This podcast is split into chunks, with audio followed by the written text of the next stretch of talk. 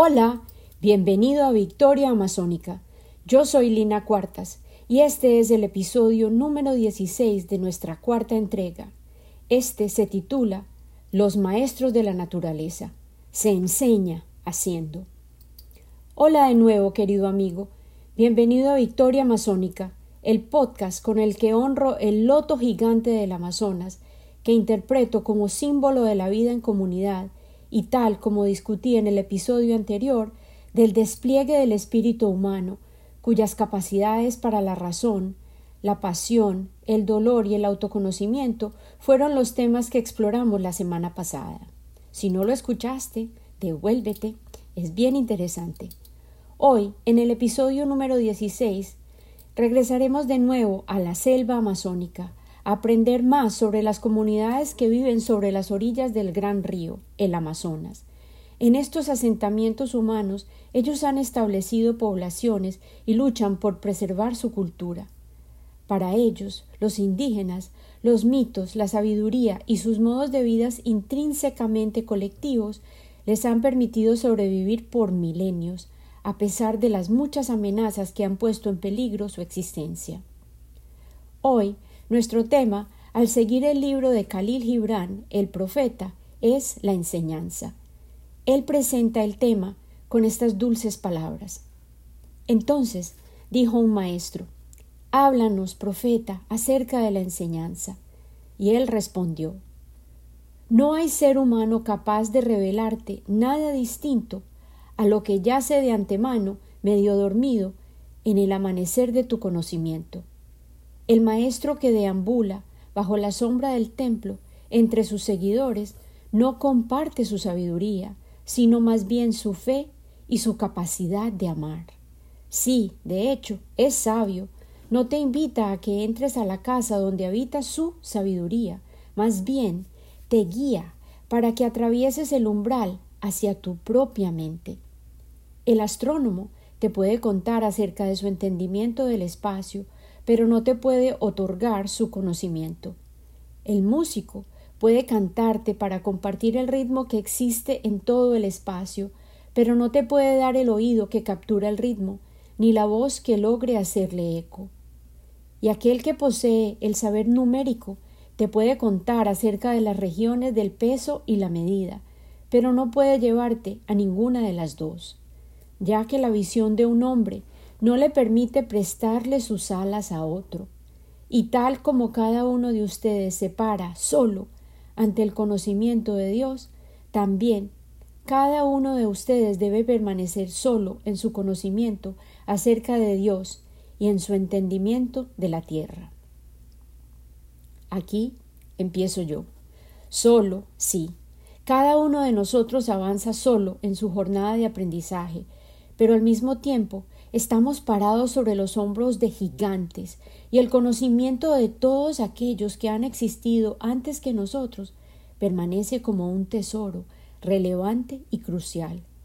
Tal como concluí la semana pasada al hablar acerca del programa Alerta del bosque de la Fundación Rainforest US, el saber de las comunidades indígenas del Amazonas acerca de su propio medio ambiente es insuperable y las peculiaridades de su entendimiento cultural, sus reglas tácitas a través de las cuales logran coexistir en armonía con la naturaleza y el poder sublime de sus rituales y tradiciones permanecen aplicables frente al desafío de la supervivencia humana, tal vez ahora más que nunca antes.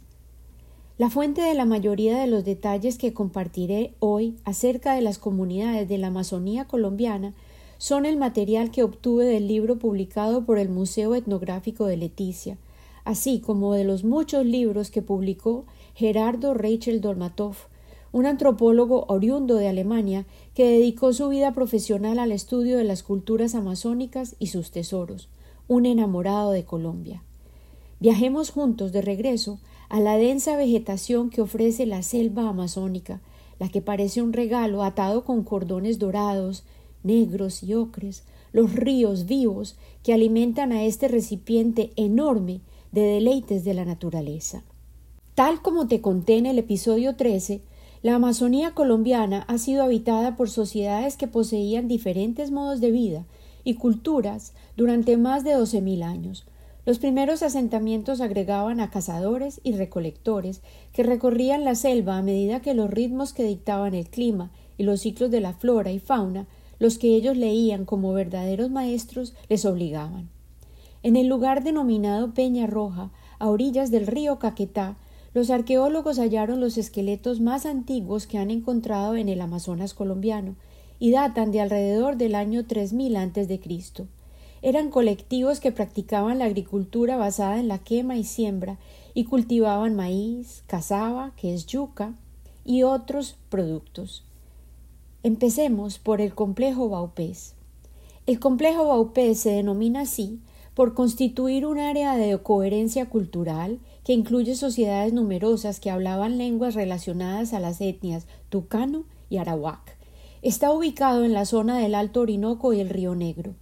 Estos grupos viven en grandes malocas y se dedican a la agricultura itinerante de raza y siembra, así como la caza y la pesca. Se dividen jerárquicamente en hermanos mayores y hermanos menores, y el grupo al que pertenecen depende del territorio del que son oriundos, si vienen de las tierras donde nacen los ríos o la desembocadura de los mismos. Esta categorización responde directamente a su mitología de origen, la que detallaré más adelante. Su organización social se basa en la exogamia lingüística, lo que simplemente quiere decir que cada hombre elige su futura esposa de un grupo que utiliza un lenguaje distinto al suyo, y la descendencia se conserva de manera patrilineal. Estas alianzas exogámicas han contribuido a crear una diversidad lingüística enorme, hecho que fascinaba y a cuyo estudio se dedicó con ahínco Gerardo Rachel Dolmatov. Los Macu, quienes son sociedades nomádicas de cazadores y recolectores y que hablan lenguas relacionadas al Macu Puinabe, habitan en las áreas circundantes a los ríos. Ellos mantienen vínculos cercanos con los grupos que viven alrededor de las malocas, para quienes frecuentemente actúan como servidores o con quienes truecan o intercambian productos. Actualmente, todos estos grupos están adaptándose al estilo de vida más sedentario y adaptando prácticas agrícolas. Algunos de ellos, como los Nukaks, han vivido experiencias traumáticas en años recientes y su identidad, tanto física como cultural, está seriamente amenazada. Primero, visitemos el área denominada Miriti Paraná, un lugar rico en transiciones.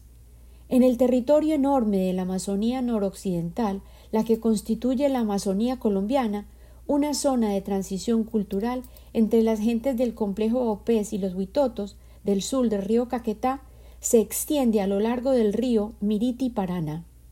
Los indígenas que hablan arawak tales como los yucumas, viven allí también, así como los grupos tucano orientales como los macunas. Ya te contaré también sobre ellos.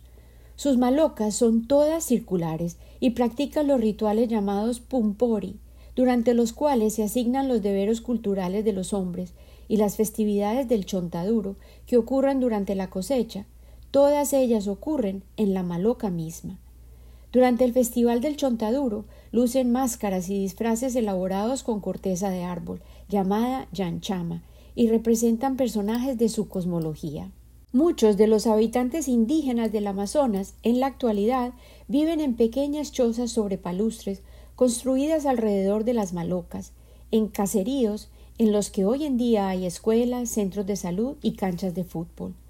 Un número significativo de los nativos que se han trasladado del área del Miriti Paraná hacen asentamientos que se han congregado a orillas del río Caquetá y algunos han migrado hacia el centro urbano de la Amazonía colombiana, Leticia.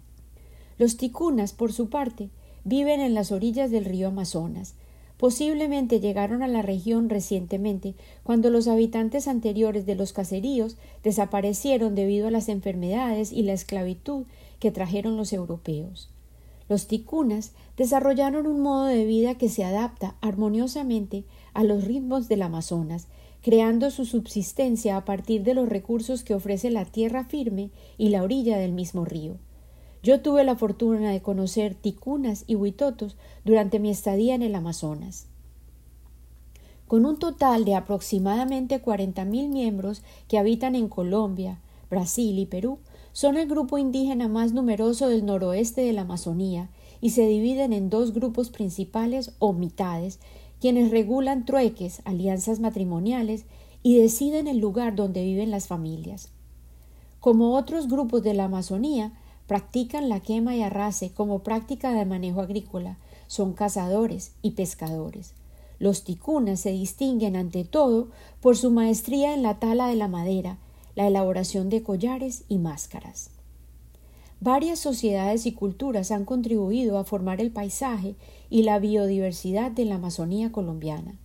Los cazadores nomádicos y los recolectores aportaron con la creación de una concentración de ciertas especies de plantas en áreas particulares, debido a que depositaban selectivamente sus semillas y las cuidaban, de manera que crecían en sus huertas y a través de las trochas que establecían en el bosque.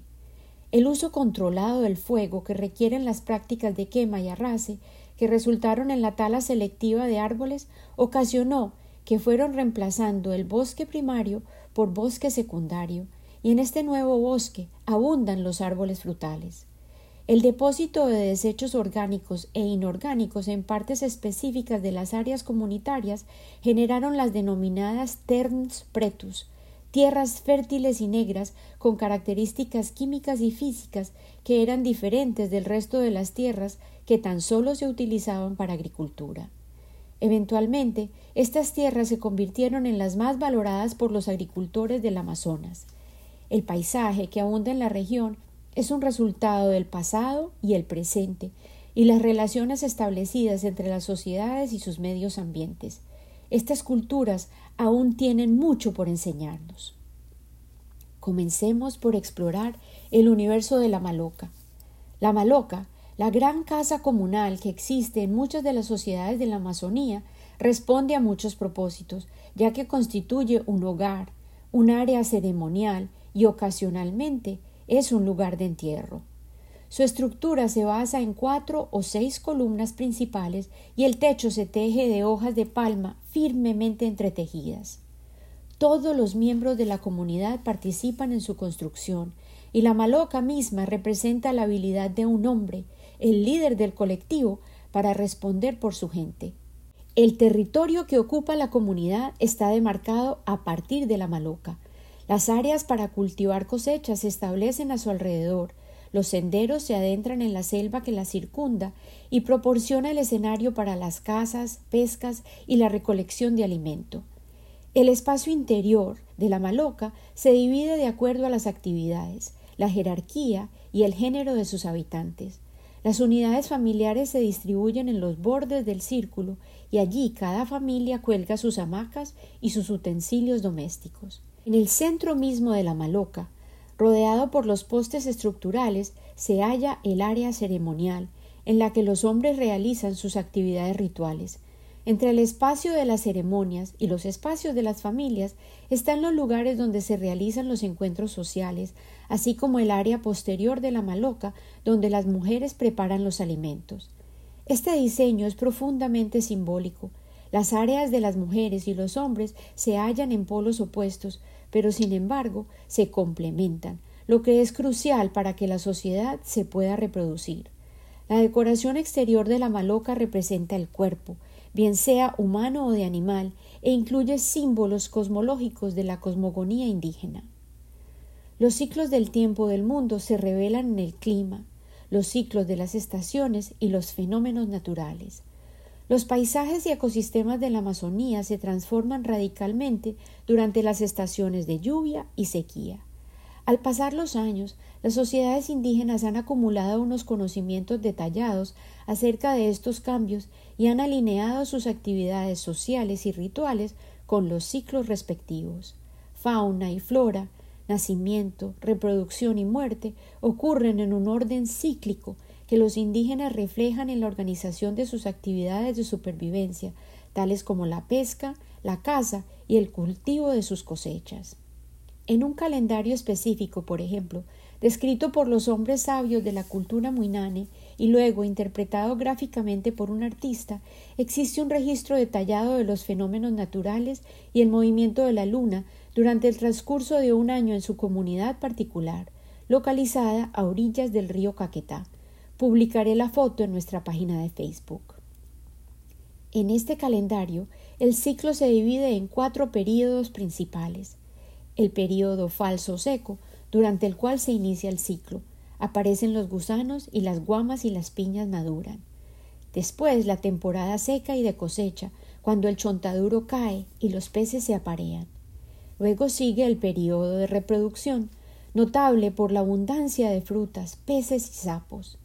Y al fin concluye con la estación lluviosa y fría, durante la cual soplan los vientos fríos, incrementa la lluvia, suben los niveles de agua en los ríos y las quebradas y causan la caída de las hojas. Vemos, pues, que son maestros de la naturaleza. En el marco de las cosmologías amazónicas existen características sociales y culturales que se le otorgan al mundo natural, tal cual existen en el mundo humano. Los animales y espíritus del bosque, por tanto, también se consideran habitantes de Malocas, quienes siembran semillas, establecen alianzas y tienen sus líderes. Los chamanes son los encargados de establecer la conexión entre el mundo humano y los maestros de la naturaleza, que son espíritus poderosos que definen las reglas que rigen las relaciones entre los chamanes mismos y los animales al negociar los permisos solicitados a los maestros de la naturaleza y el medio ambiente para lograr comunicarse con ellos. Estas delicadas negociaciones se denominan curar el territorio y son necesarias para determinar el mejor lugar para construir una maloca o decidir dónde sembrar. El consumo de algunas especies de animales y plantas está prohibido para los chamanes y existen estaciones apropiadas para el consumo de diferentes productos por parte de la población. La transgresión de cualquiera de estas reglas es costosa. Las comunidades indígenas respetan estas prohibiciones y temen el resultado del rompimiento de estos acuerdos, cuyas consecuencias pueden ser conflictos, escasez de alimentos y aún la muerte. Escuchemos la historia de la jornada de la anaconda ancestral, que fue el comienzo de la mayoría de los grupos indígenas. En los mitos que describen los orígenes de los grupos étnicos del complejo Baupés, la anaconda ancestral sigue diferentes rutas. Ella siempre partía de las aguas del este, levantándose como el sol, antes de recorrer ríos como el Amazonas, el Baupés y Caquetá, y luego viajaba en el espacio, en lo que nosotros conocemos como la Vía Láctea, en las narraciones más antiguas, y luego llegaba hasta el corazón del mundo, que se halla en la selva amazónica colombiana. El agua, en sus muchas formas, dentro de la visión amplia del mundo, es una fuente de vida, no solo en las actividades cotidianas, sino al aparecer en todos los mitos, los ríos, las cascadas, las quebradas, lagos y corrientes de agua en general se manifiestan en el territorio de las etnias y en su identidad. Las tradiciones orales que narran el origen de las comunidades del complejo Baupés ocurren en el universo sagrado del agua. La anaconda, un animal majestuoso que habita las aguas, y que posee dimensiones monumentales, es la figura que estableció el orden cultural y social. A partir de la Puerta del Agua al este, recorrió río arriba sobre el agua mítica hasta llegar al Baupés, lugar que se considera como centro de su mundo. Durante su jornada, la anaconda ancestral, la que algunos grupos identifican como una canoa anaconda, surgió periódicamente del río para ir dejando allí en las orillas las primeras comunidades humanas. Las jerarquías de los diferentes grupos dependían del lugar donde fueron colocados esos grupos. Los grupos élite, los principales, fueron colocados en los nacimientos de los ríos, mientras los hermanos menores fueron llevados a las desembocaduras de los ríos. La anaconda ancestral le enseñó a cada grupo humano su lenguaje y le otorgó sus marcas distintivas, la coca, el tabaco y las plantas de yagé, diseños decorativos corporales específicos y danzas rituales y celebraciones. Hablemos sobre el comienzo de Leticia, la capital de la Amazonía colombiana. Comencemos por el conflicto con Perú. Leticia comenzó su vida como población en 1867, llamándose San Antonio, un puerto peruano sobre el río Amazonas, pero obtuvo su nombre actual unos meses más tarde. Fue importante a partir del comienzo del siglo XX debido a su cercanía al viejo puerto portugués de la colonia, Benjamín Constant. Una escuela práctica de navegación fluvial se inauguró allí durante esa época y en 1916 la población se conectó vía telégrafo inalámbrico a la ciudad de Iquitos en Perú. Ya en 1924, Leticia era un pequeño poblado con un buen número de agricultores y comerciantes prósperos. El Tratado Salomón Lozano, que se firmó en 1922 entre Colombia y Perú, estableció los linderos políticos.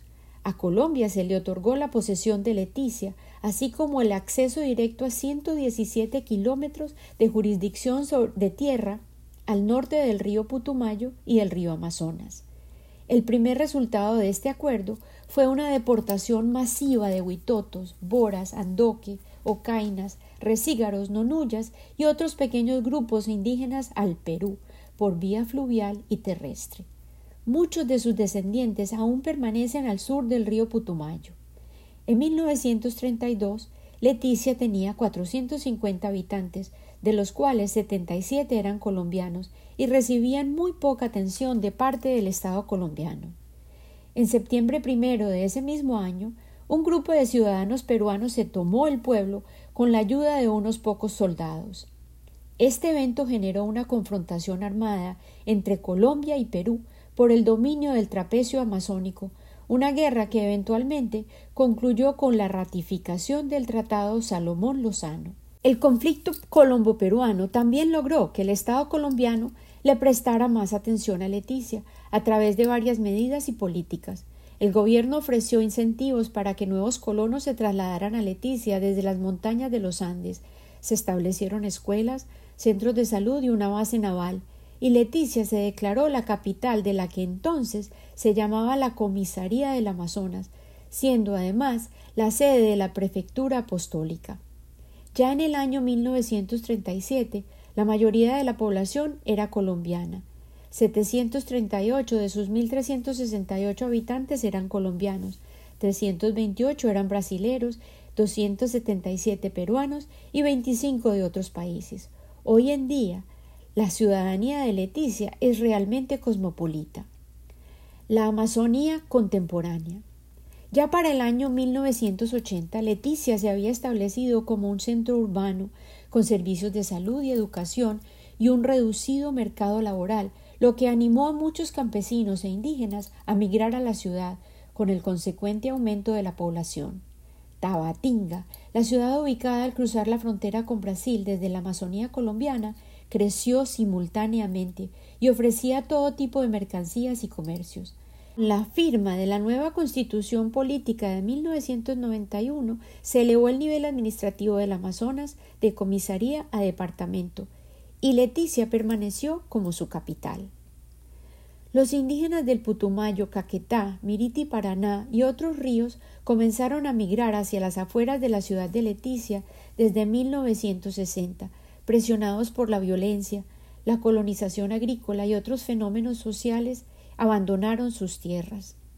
Los procesos de recuperación cultural se están realizando hasta la actualidad en estos asentamientos multiétnicos y a algunos se les ha declarado reservas cuyos propietarios son las mismas comunidades indígenas. Los indígenas, a su vez, han agregado nuevos elementos a sus maneras tradicionales de pensar y actuar. Sus malocas aún ocupan el centro de sus asentamientos, pero paralelamente a ellas existen escuelas, hospitales e iglesias. Las cacerías se realizan ahora con escopeta, y no solo cerbatanas, flechas y arcos, que ya no ofrecen el mismo prestigio cultural, y ellos ahora son conscientes de su poder político. Han formado organizaciones políticas que luchan por representar sus derechos ante el Estado. Esa fue la cara de la Amazonía que yo visité en 1990 y recorrí Leticia, Tabatinga, conviví con las comunidades indígenas en transición y aprendí a valorar su manera de convivir con la naturaleza y de concebir el mundo. Hay que hablar sobre la devastación de la Amazonía. Desde 1960 el Estado colombiano ha promocionado la colonización del Amazonas y ha fomentado el establecimiento de la ganadería y los negocios de agricultura.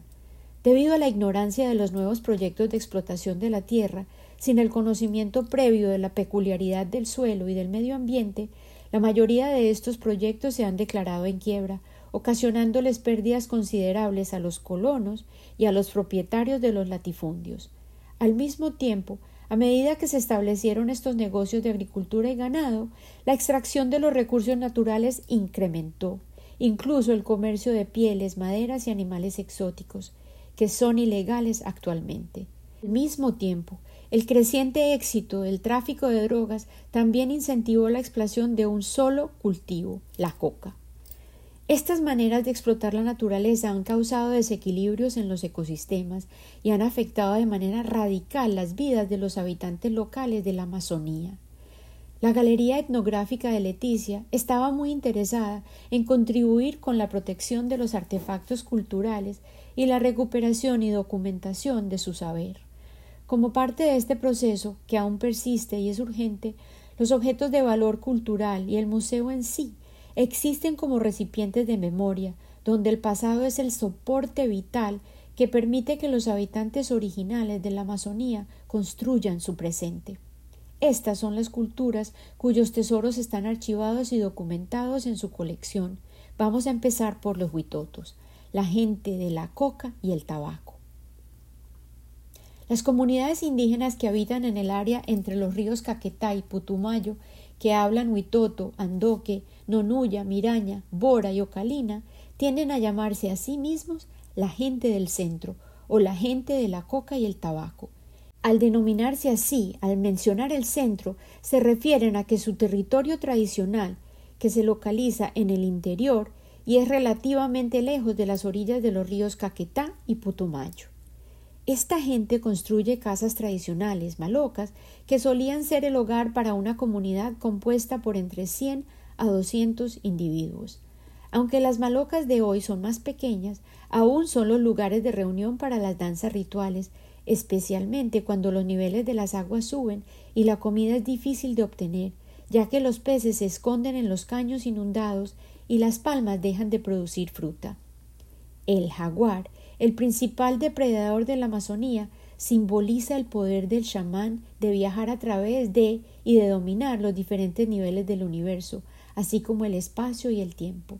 A menudo, el jaguar es un motivo que se utiliza en la decoración de los objetos rituales y de la maloca. Los dientes de jaguar específicamente, que lucen en collares los chamanes y los mayores, son un trofeo de caza y transmiten la fiereza de la figura felina a su cazador.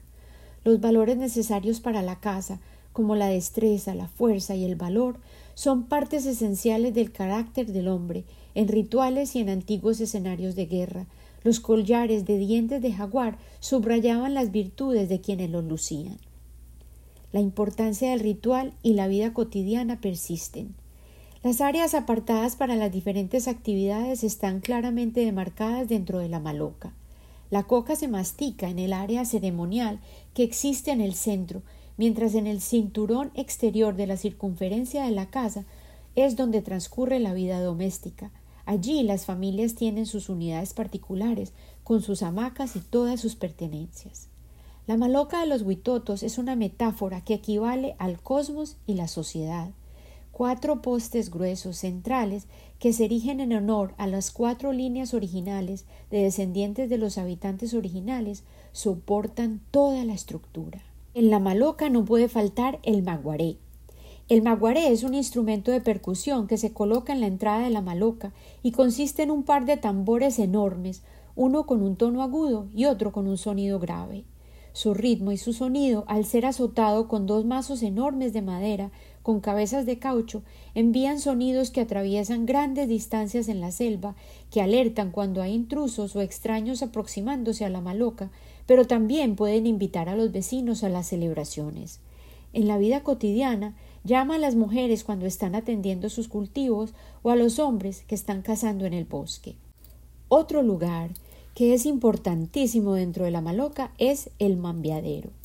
El mambiadero, de hecho, es un área sagrada exclusiva para los miembros masculinos de la comunidad y está reservada para la conversación durante la preparación de la coca, ritual que incluye la invocación de los ancestros. Sentados en bancos, distribuidos en un círculo, los hombres hablan por largos periodos en un diálogo que sostienen el anfitrión, quien empieza la conversación, y uno de los huéspedes, quien responde en forma de coro, a menudo repetitiva, mientras quienes lo rodean escuchan atentamente. Este decir y responder en voces altas con tonos repetitivos establece un ambiente acústico que resulta casi hipnótico. Cuando un joven expresa la intención de unirse al ritual del bameadero, debe aprender el yetorafue, una serie de consejos y expectativas respecto al cuidado de sí mismo, su familia y su comunidad en pleno. Estos consejos se aprenden de un adulto mambeador, quien le enseña al joven las tareas requeridas para preparar la coca y la disciplina asociada con el mambe, el verbo que describe la masticación de la coca. El mambe de la coca y el ambil para asimilar el tabaco.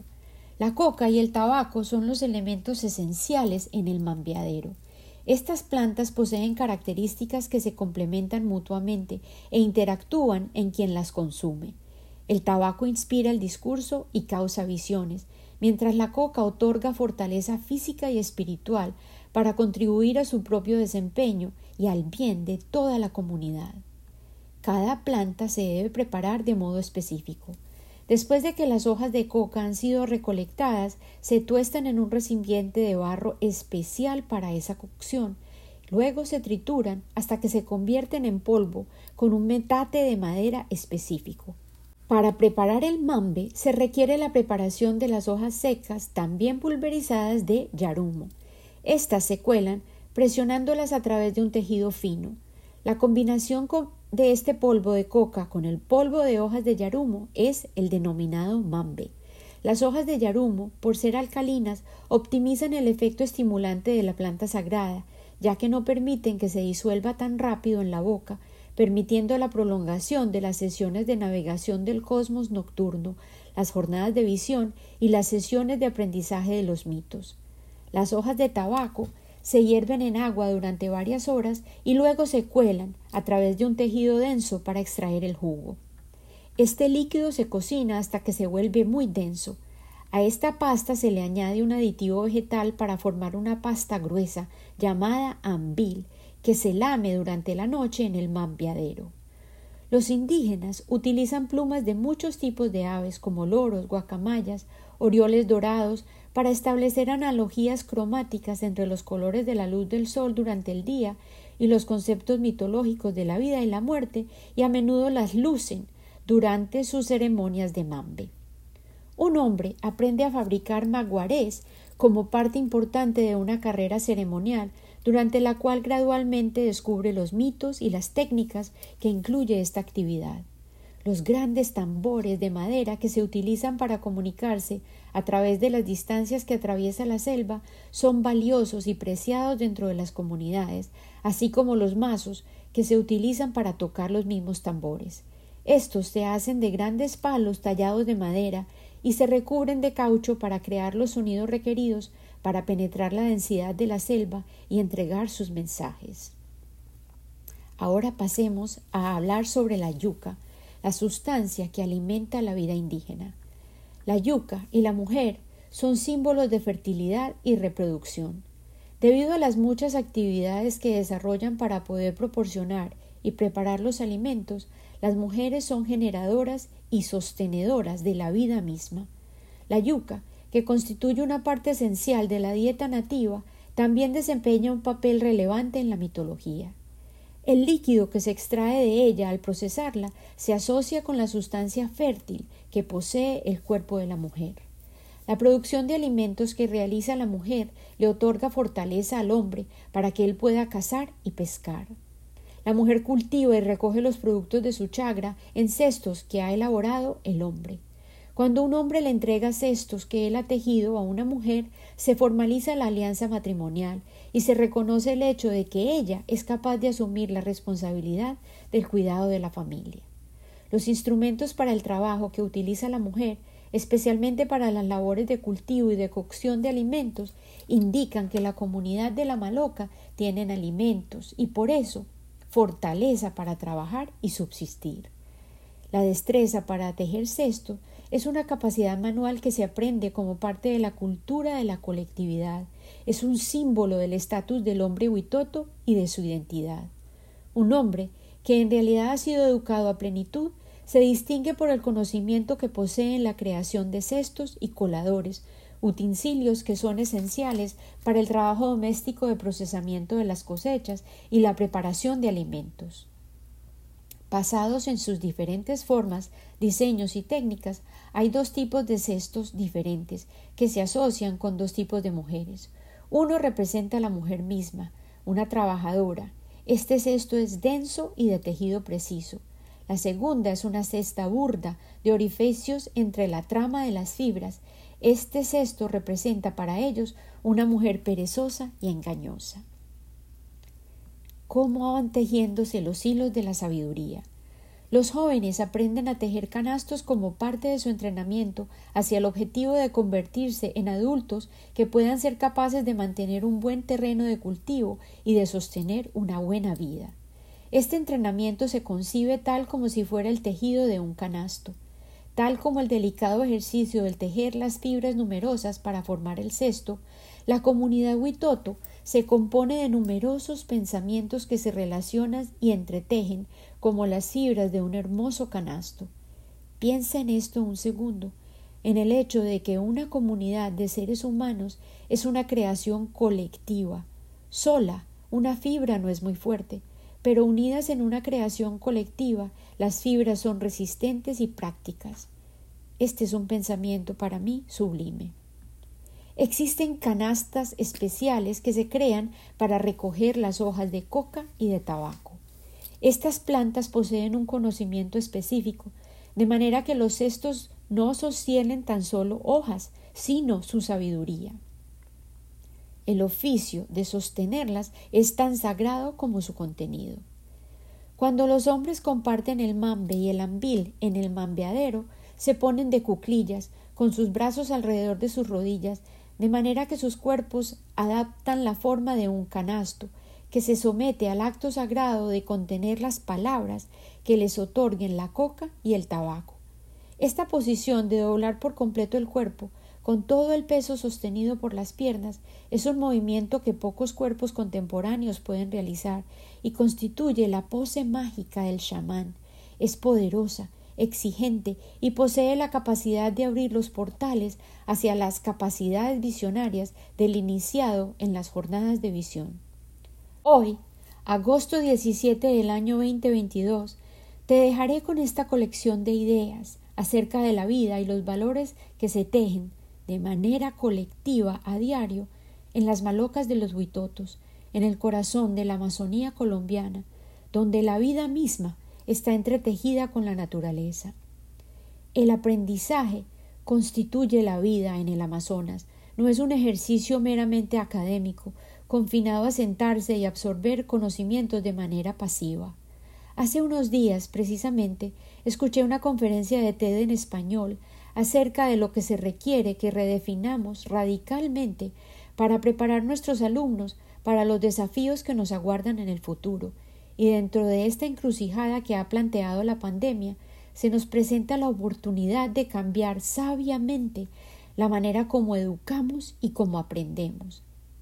La investigadora Melina Furman de Argentina argumentaba que la capacidad para aprender de manera autónoma es la clave que nos permitirá descifrar el camino hacia adelante. El enlace del audio de la conferencia está en la página de Facebook de Victoria Amazónica Podcast por si la quieres escuchar. Este es precisamente el tipo de absorción de conocimientos que enfatiza el modelo amazónico indígena.